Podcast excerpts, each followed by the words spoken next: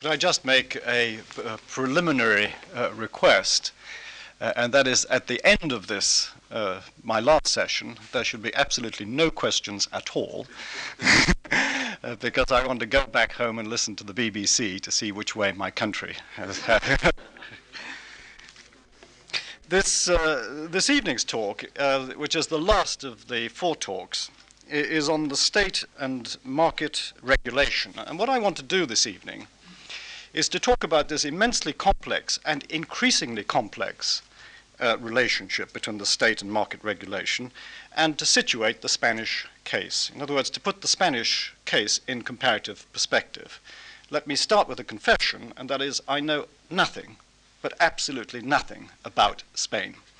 Uh, so that it is an attempt, as it were, simply to raise more questions uh, than to provide answers. If I could just uh, begin in the way that I began my two previous talks, and that is to summarize the conclusions, because they are linked to this evening's talk. In my first talk, I argued that Spain is increasingly locked into the European community, and that this European community is squeezing Spain, as it is squeezing every other country in the community. It's squeezing it into convergence onto two broad fronts. One is the, the creation and consolidation or the acceptance and cons- consolidation of welfare statism, and this is not my, uh, this evening's topic. And the other broad front of convergence is the acceptance and consolidation of an open market, in which the role of the state has clearly been redefined by privatization and liberalization. And that this latter process of readjustment will have very, very far reaching, very radical institutional implications, particularly in the area of regulation. And that all nation states, including Spain, will simply have to think through the regulatory implications of the logic of belonging to this open market. Now, this evening's talk is really designed to do two things. It is, first of all, to reinforce the general point about convergence, and I should be making the point that it's not only the EEC, the European community, but that there are other forces at work in the international economy which will squeeze Spain into rethinking and radically rethinking its regulatory policies. That's the first point this evening. And that the second point, I, basic point I want to make this evening, is that this rethinking of the regulatory framework, how do you regulate this market, is intrinsically inherently an extraordinarily difficult challenge. Well, let me first of all start by stating the obvious, and that is state, market, and regulation, the three key concepts of this evening's talk, are all analytically and conceptually notoriously difficult to seize. They are all elusive uh, concepts. Indeed, I could spend this evening and several evenings in a theological discussion about what is meant by each one of those concepts. What I hope to do in very good British pragmatic fashion is not to talk about theology or theory, but actually to talk about the practice in order to illustrate the analytical problems. In other words, I shall turn logic on its head. Now, in order to illustrate, the, illustrate those practical problems of regulation, I've uh, divided my talk this evening into three main sections. If you notice this terrible trilogy, I'm always, I've noticed looking back at my previous three talks, that I'm always dividing things into three sections. This is possibly the result of being partly educated in France, where everything is divided into three main sections. Uh, I remember, in fact, many, many years ago when I was a young teacher at the London School of Economics, I invited a distinguished member of the French Conseil d'Etat uh, to give a talk on justice administrative uh, at the London School of Economics. And he started this talk in absolutely memorable fashion. He said, uh, This evening I want to talk about five basic problems. And I will divide these five basic problems into three main sections. There's nothing religious about this, it is purely uh, for clarity. What's the first section? Uh, the first section, in fact, is to look at the traditional pattern of regulation uh, in Western Europe. Then, secondly, I shall look at the pressures which are leading to changes in this regulatory pattern and squeezing towards convergence. And then, thirdly, the last part of my talk, I shall look at the enormous difficulties which are involved in regulating this new and increasingly complex market. Well, let me first of all then look at the traditional pattern of regulation in Western Europe. A traditional pattern which is characterized, you will forgive me, by three dominant features. What are these features? The first feature is that, in comparative terms, looking across Western Europe, the nature and intensity and willingness of state regulation varies very, very considerably. Not only across countries, but within each country across sectors. Now, this, of course, raises very complex questions for people interested in comparative public policy. Broadly speaking, broadly speaking, one could argue that in the 1950s, 1960s, and early 1970s, France had a generally dirigiste uh, stance, a dirigiste posture towards uh, industry and finance. There was a capacity and a willingness directly to intervene, uh, to regulate. Germany, market oriented, but which devised or generated a whole series of corporatist mechanisms to manage that market orientation. The United Kingdom, equally market oriented, but with a strategy of what we call hands off. In other words, the industry ministry, the direct instruments of regulation were generally very nervous about putting their hands on to or directly interfering uh, with industry and finance. Italy was inconsistent and unpredictable. Greece was chaotic or completely non existent. Now, these broad assertions, these broad assertions have been much criticized, but nevertheless do contain a, an element of truth and probably do translate the general policy stance or policy posture or policy approach of the countries in question. However, when you look within each of those countries, you do see very, very big differences across sectors. So that sectors like steel, agriculture, coal mining, telecommunications, in most countries were more or less tightly regulated, whereas sectors in the highly competitive consumer markets were generally lightly regulated. And we do have a number of our American colleagues who have actually set up a kind of spectrum in which you move at one extreme steel, the steel industry in France, which is very, very tightly regulated by the state, even though it's private during most of this period, tightly regulated for quotas, prices, quality, investment, absolutely everything. That's on the one hand. To the other end of the spectrum, which would be the financial markets of Italy and Greece, which were described uh, rather uncharitably, but very accurately, as far wests without a sheriff.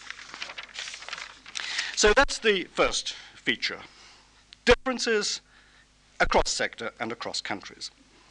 The second traditional feature of regulatory activity in Western Europe was that the actual instruments of regulation and the style of regulation varied greatly across countries. Now, what were those instruments? If one looks at the instruments of regulation, uh, the first one was nationalization. In other words, simply taking directly into state control, into state ownership. And you impose upon those industries service obligations, you in fact prevent competitors entering into the market, you uh, scrutinize the investment plans, you decide the targets, the financial targets, you actually also make decisions about borrowing and prices. Now, nationalization becomes a very hands on and very direct method of regulation, and this is used traditionally in countries like uh, Italy and France, with very, very extensive public sectors. On the other hand, and quite interestingly, social democratic countries like uh, the Netherlands and Sweden had very, very small sectors, very, very small public sectors indeed, so that social democracy does not, as is generally uh, thought, does not imply extensive public ownership. Sweden has always been extremely reluctant to have a hands-on ownership uh, strategy. So that's the first, nationalization. The second instrument of regulation is public agency regulation. This is the proliferation proliferation of public agencies which are either defined functionally, so you protect consumer rights or uh, price cartels, either functionally or sectorally. So there's a, in fact, something for industry, something in fact for agriculture and the like.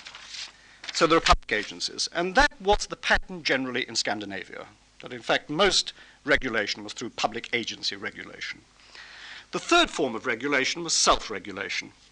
Uh, in other words, you leave to professional organizations, you leave to chambers of commerce, you leave, in fact, to the sectors themselves the duty of regulation.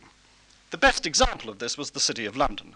City of London, which was entirely self regulated until the mid 1980s, uh, described, in fact, as a gentleman's club, where everybody knew everybody, and where the degree of social control within the club prevented, in fact, uh, abuses of the market. Indeed, the uh, United Kingdom is often placed as the model of the self regulated uh, community. So there's nationalization, public agency, and self regulation. And then there's the fourth form of regulation, which is the regulation within private firms or within groups. And the best examples of this are normally the accounting and financial services, where firms themselves look at and control uh, the, uh, the accuracy and otherwise of their books. Another very good example of this was the role of the German banks, the German banks forming informal but very, very effective networks for regulating not only their own activities, but actually regulating the activities of some of the major firms in which they had uh, share ownership. So it's not only the degree and intensity, it's also the mix of instruments, which is actually quite different from country to country. The third feature of the traditional picture in Western Europe is that there was traditionally very little reliance on judicial instruments. You did not go to the civil courts, you did not use the courts as an instrument of regulation. In other words, Western Europe uh, had what is characterized as a non-litigious, a non-litigious industrial culture. You don't go to the courts except in the very, very last resort. The kind of regulation which existed in Western European countries was not legal or juridical, it was more politicized, it was more bargained, it was much more a question of negotiation. And what's interesting is that this non litigious style of regulation has actually sort of brushed off, has been transplanted onto the community level. What is extraordinary is not that the European Court should be used, but that the European Court is used so little.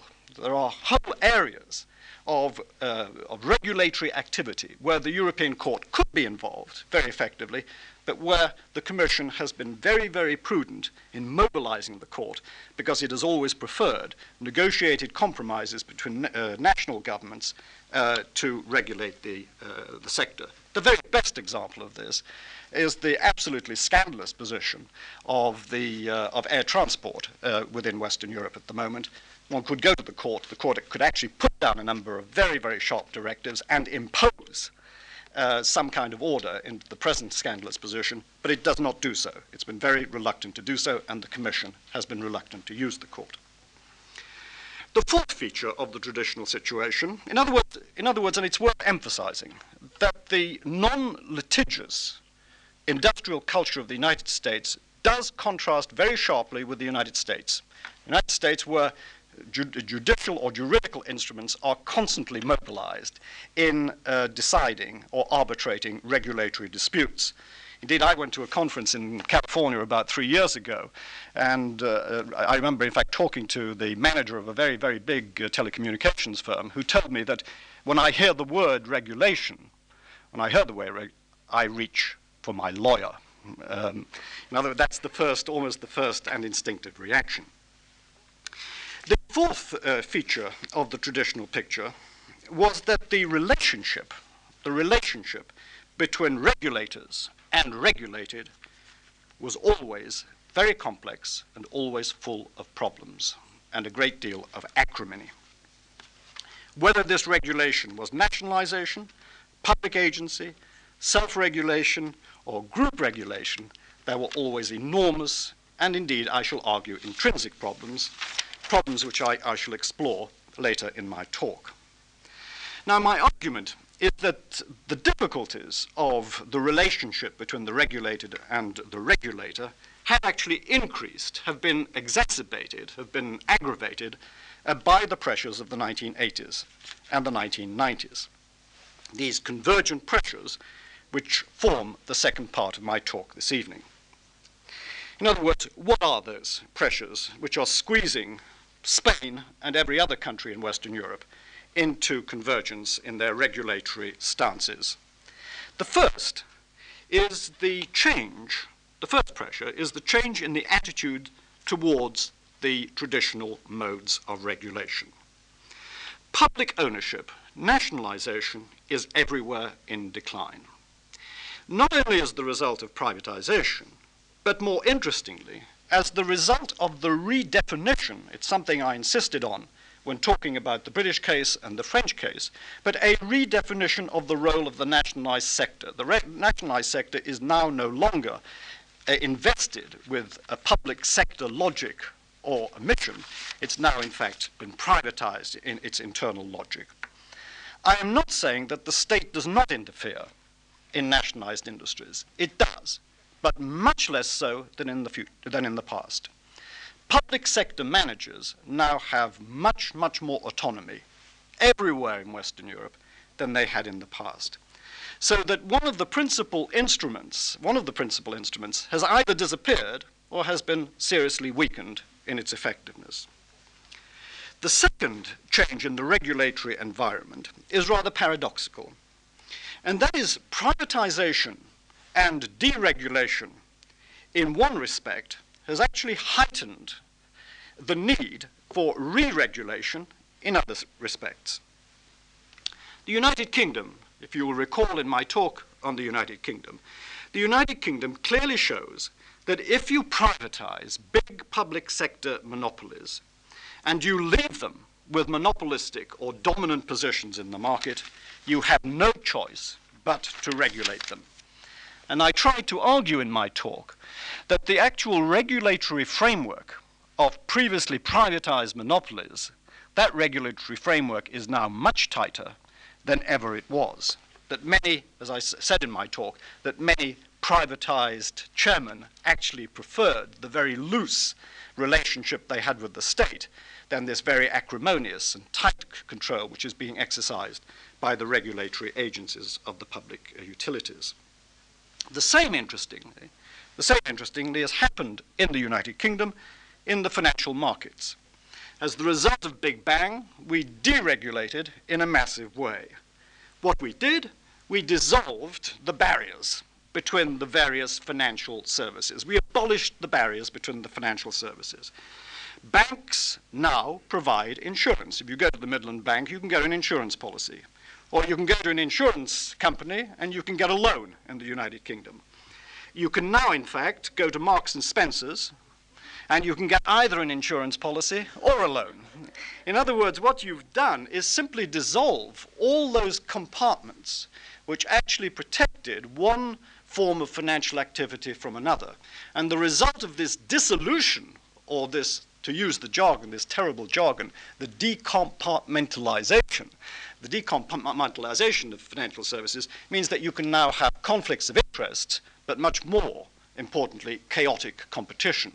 So as the result, the result of this, the uh, state, the British government, has decided to regulate this deregulated market, and which was previously, in fact, a self-regulated market. So in the 1986, 1987, as a response to deregulation, you now have for the first time a fairly tight juridical corset being put on the City of London. The third change that has taken place, I talked about the decline of the first instrument, which was nationalization. I think there's also been, thirdly, a decline in certain forms of self regulation. For example, the dismantlement in most countries, even like Sweden and Austria and West Germany, the dismantlement of most of the corporatist arrangements of the 1960s and the 1970s.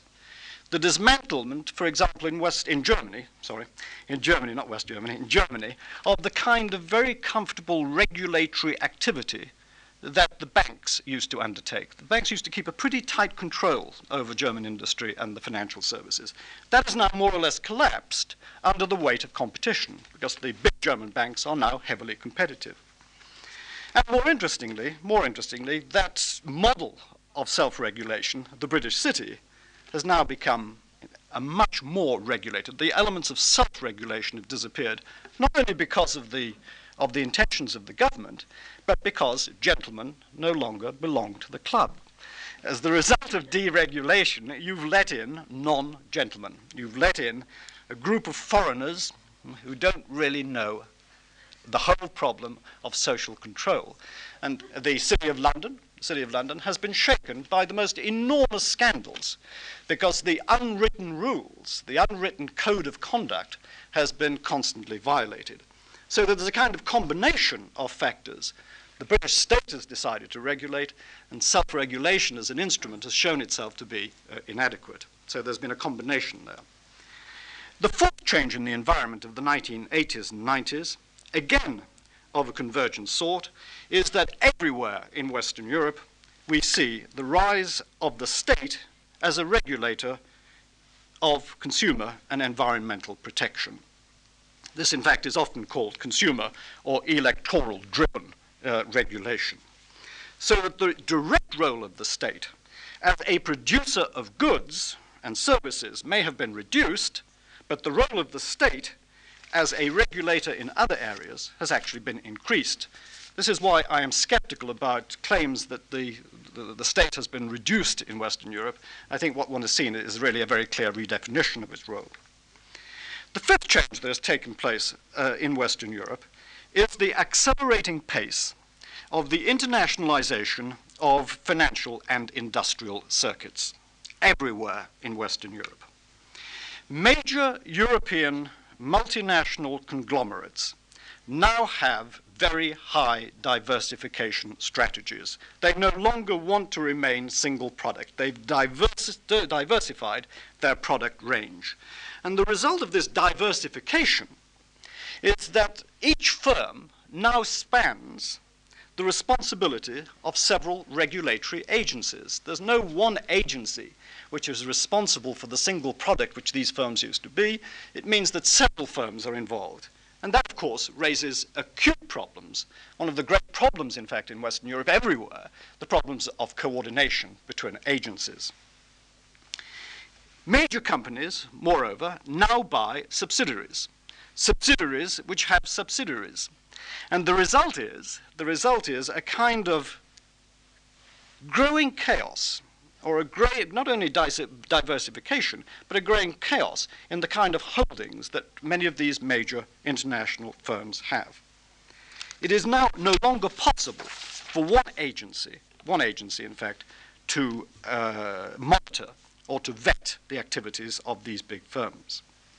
Moreover, most of the big international companies in Western Europe now are quoted on several stock exchange.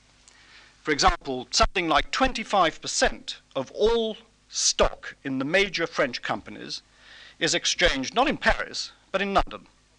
Now, the problem about that is that the rules of each stock exchange differ very considerably for example, on takeovers, on uh, minority rights. If you are a minority shareholder, what rights do you have? They differ, in fact, quite considerably across financial markets.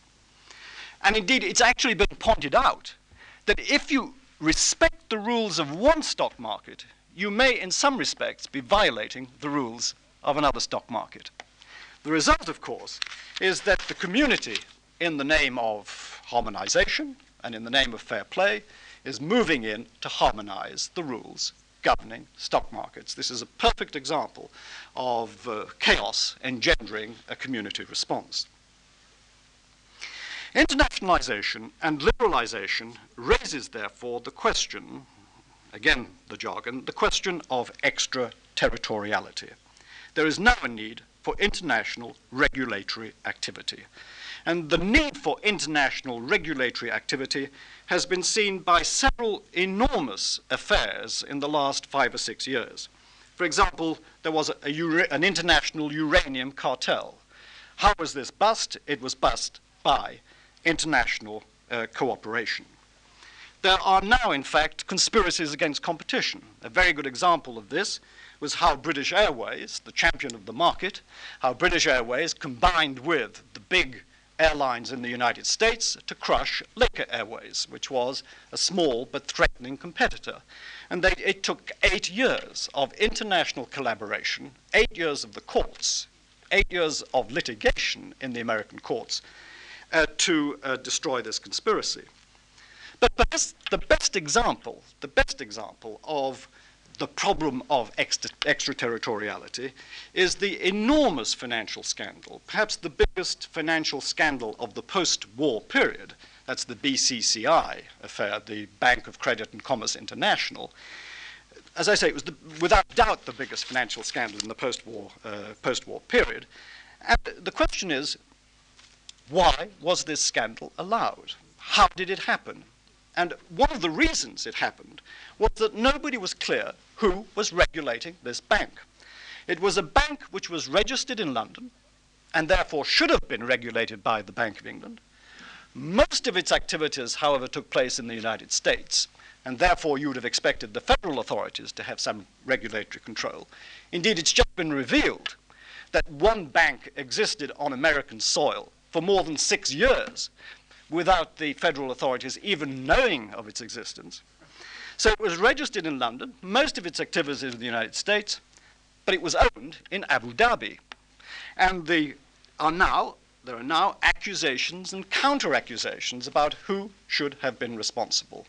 The BCCI affair simply raises in very acute form what is called the problem of lead regulation. Who is responsible for these multinational, transnational monsters? Now, some attempts have been made, both at the international level and at the European level, at common regulatory activity.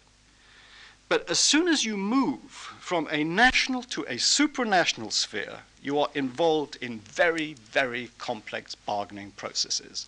Who is going to win? At what stage?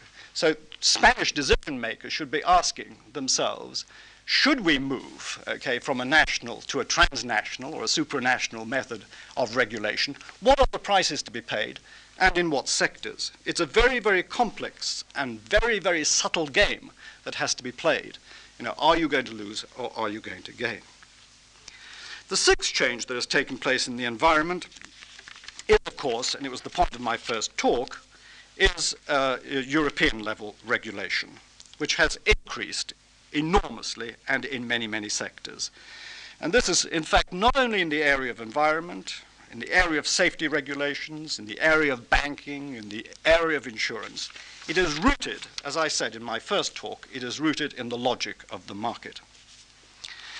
The second change that has taken place in the environment is the changing nature of the corporate structures and strategies of the major globalized firms they are not only transnational, they are not only highly diverse, but they have developed, most of these big firms, they have developed very, very complex and very extensive internal markets.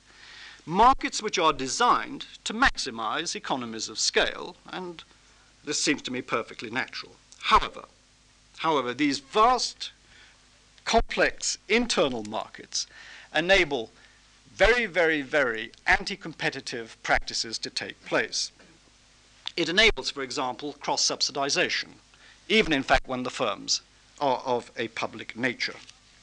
Now, within these big public, highly complex internal markets, there is a real problem, and it's perhaps the principal problem of regulation. There is the problem of what is called penetrability, how do regulators get information about markets which are internal to these major groups? And one raises the question here, and I will come back to it later, the problem of knowledge, which is at the very root of all effective regulation. There is a totally asymmetrical knowledge between these major groups which internalize their markets, insulate themselves, and the capacity of national regulators uh, to penetrate them. Furthermore, furthermore, most Western European countries have witnessed massive foreign uh, penetration in their industrial and financial markets. Decisions taken about Britain, Spain, and France.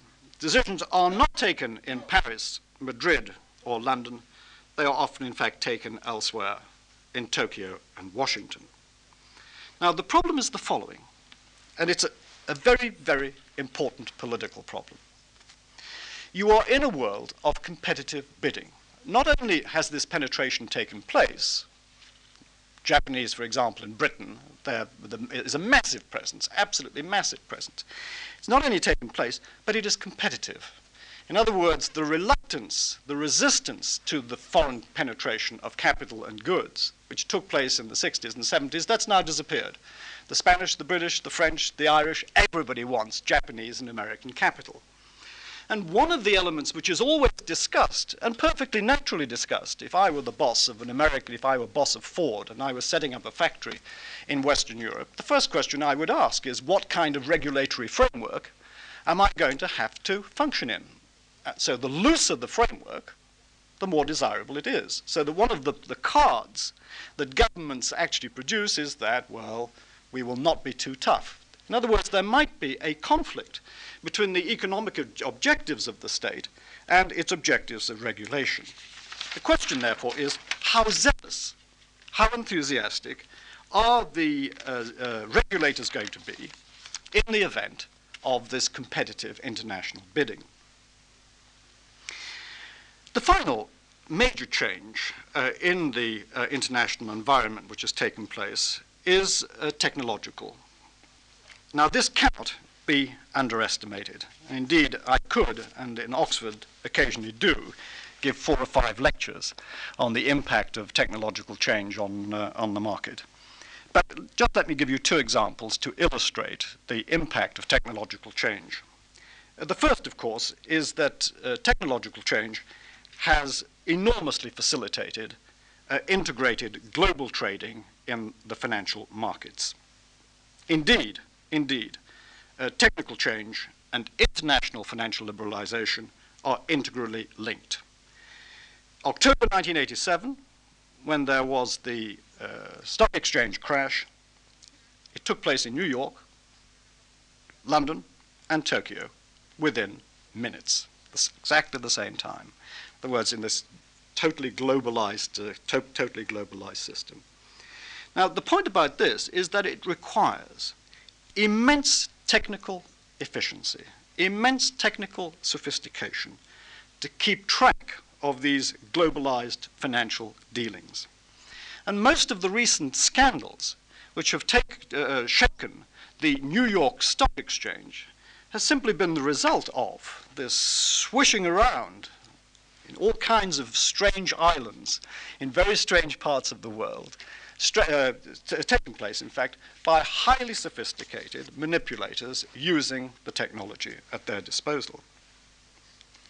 The second very good example of the impact of technological change is that it is changing the fundamental nature of some industries. For example, telecommunications. Telecommunications in the 1950s and the 1960s was the absolute archetypal single product monolithic natural monopoly industry at national level, all the way through the 50s and 60s. As the result of technological change, that single product monolithic natural monopoly has been transformed into a multi product, highly differentiated, multi marketed, and international product.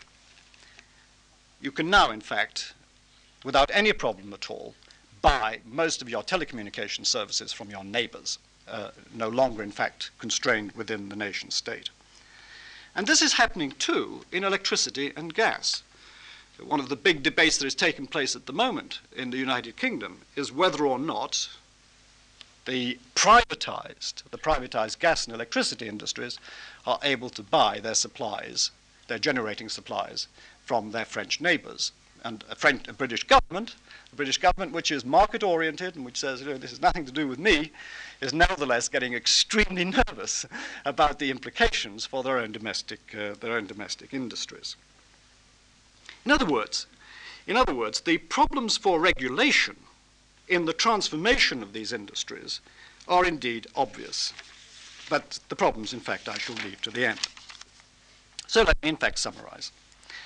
Denationalization, liberalization, deregulation, increased concern for consumer and environmental issues, globalization of industry and finance, Europeanization, changing corporate strategies and structures, technological innovation have combined in interconnected ways to remodel the regulatory environment in which we now function.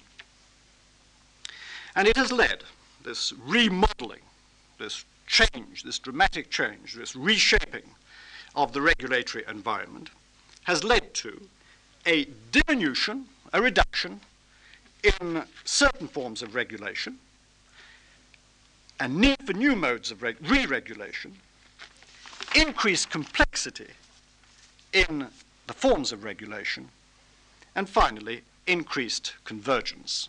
If you look across Western Europe now, you will see that there has been convergence on objectives, on rules, on instruments, and even on outcomes. There are, of course, still considerable differences in the regulatory frameworks and capacity and will across Western European countries. But this, I think, is declining. There is still, for example, strong self regulation in the United Kingdom, but it's disappearing.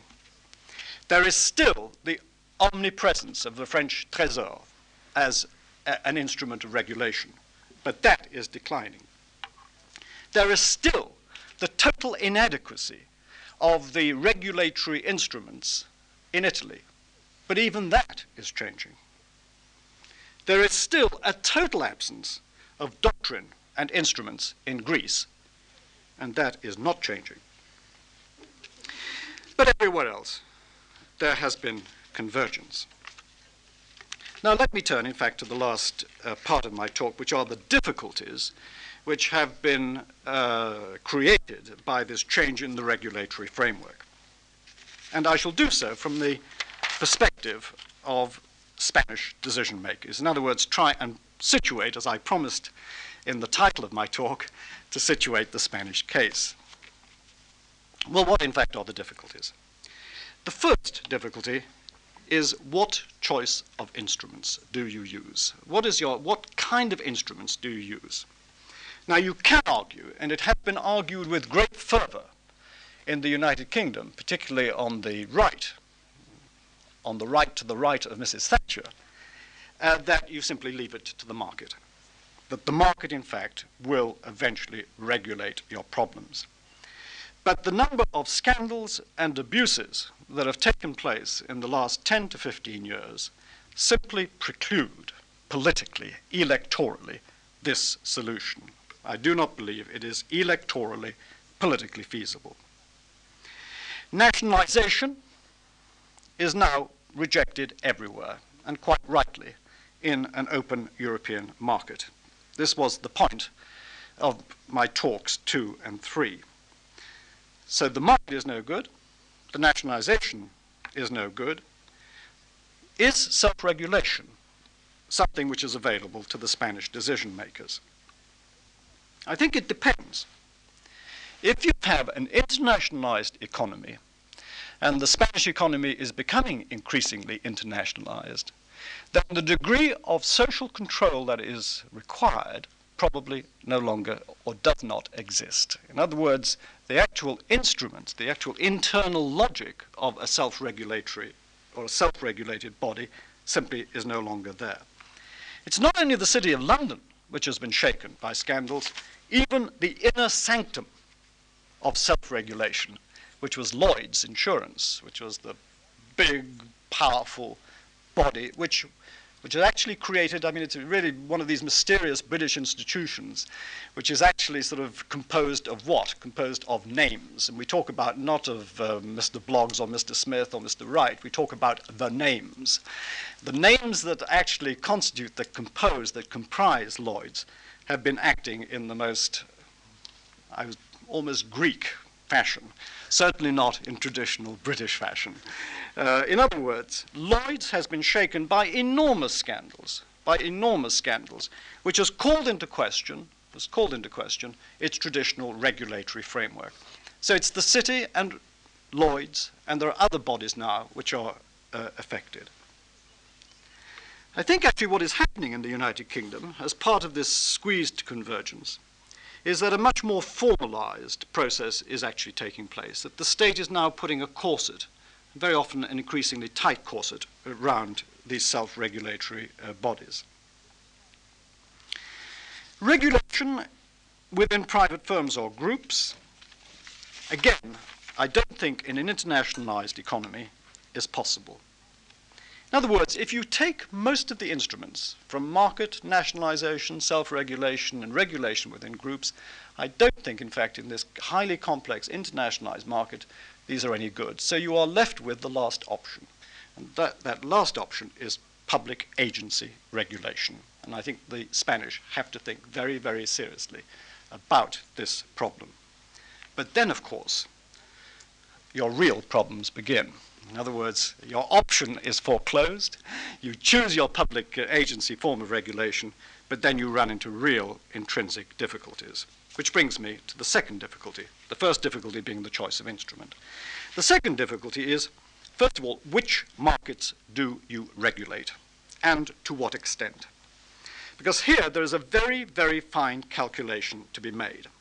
If you overregulate a market, this leads not only to the stifling of autonomy and initiative and the possible destruction of market forces, what it does in an international economy, and I go back to the point I made before, what it does is possibly inhibit entry. In other words, you are setting up an over-regulation, and this makes it unattractive to foreign investors. So you have to be very, very careful about uh, over-regulating a sector. If you underregulate it, then you run into all kinds of abuses and scandals. So there is, in fact, a fine balance uh, to be struck. The third difficulty is at what territorial level do you actually regulate? Now, the Europeans have generated this wonderful doctrine called subsidiarity. In other words, what you do is you move to the lowest possible territorial level uh, the uh, activity in question. This is, of course, typical piece of European bureaucratic nonsense. It's bureaucratic nonsense because in most sectors and in most activities there is an overlapping of territorial jurisdictions, that most activities, in fact, affect all kinds of levels. Now, the problem is the following. If you decide that your activity, your regulatory activity, is going to be national, then you have this enormous problem of regulating transnational activities. How do you do it? If you move from the national to the European level, then you have this problem of trade offs. And my suspicion is that Spain, in a regulatory, a tight regulatory framework, may actually suffer quite disproportionately. What I think the Spanish have to do is very quickly identify the sectors, not only the sectors, but also the chronology the point at which you actually regulate. Because, in fact, there will be losers and there will be winners. And what the Spanish should be thinking about is already what is the package deal that can be negotiate, negotiated at the level of Brussels.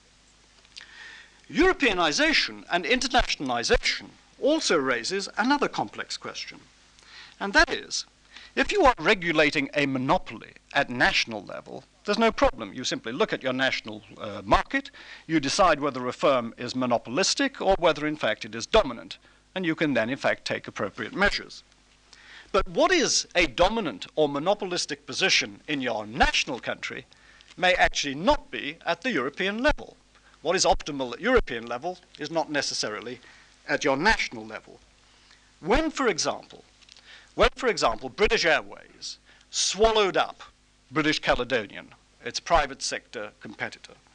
There was a great outcry saying that this is consolidating an already dominant position within the British market. And Lord King, the champion of the open free market, said, look, I am creating a monopolistic position in the United Kingdom, but in European and in international terms, This is very, very small beer indeed. This is not, in fact, a dominant firm at all. The same thing happened when Air France bought up Air Inter, which was the internal domestic private airline, consolidating its position within the French market. They used exactly the same arguments as British Airways. Now, the problem about Europe is that in the name of economies of scale, you are going to get more heavy concentration, more mergers, more acquisitions. And so this problem of what is in fact monopolistic and dominant at your national level as opposed to the European level is going to be posed in even more acute form. In other words, the Europeanization, the Europeanization of regulatory activity is intrinsically conflictual and was only to witness the acrimonious debates that are taking place between the French government and the Commission uh, to recognize just how conflictual this can be. The fourth problem uh, of uh, regulation through public agency is actually defining a clear and consistent set of regulatory objectives. Now, that's very easily said. It is unfortunately inherently impossible. In the first place, in the first place, there is no such thing as market regulation. There are markets regulation.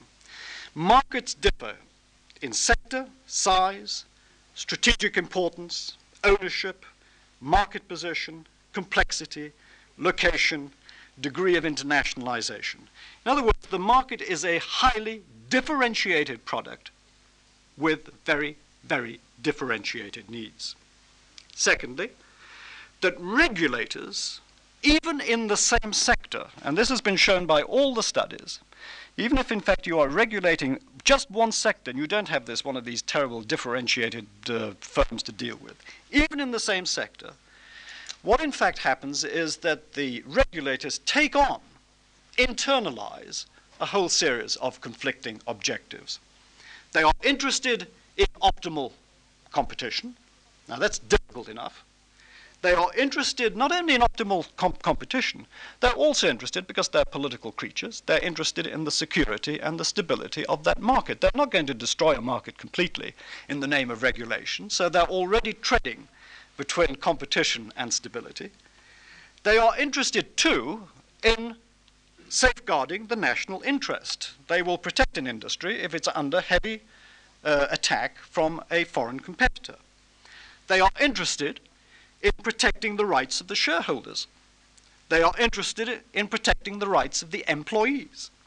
They are interested in the rights of the consumers. They may even be interested in the rights of the citizens. In other words, they will confer upon a particular sector social obligations like pollution control or the like.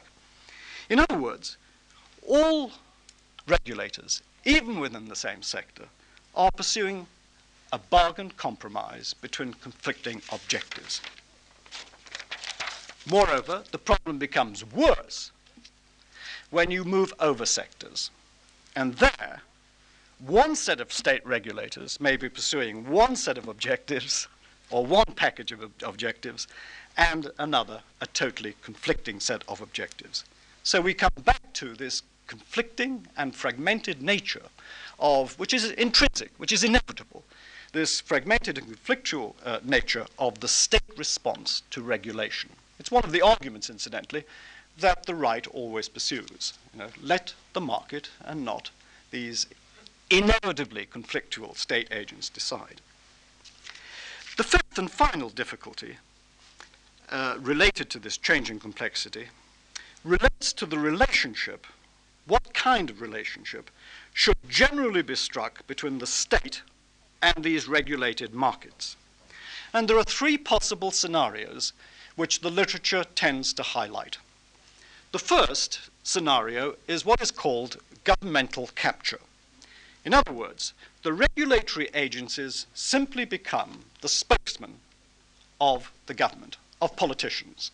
Now, this is a very real danger in a politicized, partisan society, where governmental officials appoint their own friends or party officials to the regulatory agencies using them as, as instruments for their own messages. That's called governmental capture. The second, and incidentally, it's normally a situation where patronage is an important feature. So partisanship and patronage, when you have those two elements in a, in a, political system, you are in danger of your regulatory agencies becoming captured by the government. The second danger, or the second scenario, is what is called bureaucracy capture. So it's not governmental capture, but bureaucracy capture. In other words, the bureaucrats of the agency dictate according to their own socialization, their own requirements, and totally insensitive to the requirements of the politicians, dictate their own set of criteria. And that's one of the dangers, I suppose. That's one of the dangers of supranational or European level type um, uh, regulation. Because there, the gap, the distance between electorates and politicians on the one hand and bureaucrats on the other is much greater. So there is, I think, a great danger if you move from national forms of regulation to Brussels forms of regulation, there is the danger of bureaucracy capture. Finally, so there is governmental capture, bureaucracy capture, there is third, what is called agency capture. In other words, the sector which is supposed to be regulated captures the agent which is actually regulating it. And this is one of the American obsessions. If you read the literature on regulation in the United States, this is perhaps their biggest single obsession. The obsession, and indeed normally, in fact, literature from the right, the argument being that because of asymmetric information, because most of the expertise lies with the firm, then that firm is in a position of strength vis-a-vis the, the regulating agency. Now, my argument is that a balance really has to be struck. It's a balance between the legitimate claims of politicians. There is no reason why regulatory agencies should be insulated from politics. The legitimate claims of bureaucrats and the re- legitimate claims of the sectors which are being regulated. So there is a balance there. There is a balance also between the objectives to be pursued. In other words, you are in a highly complex game of striking compromises, of striking a, a negotiated bargain compromise.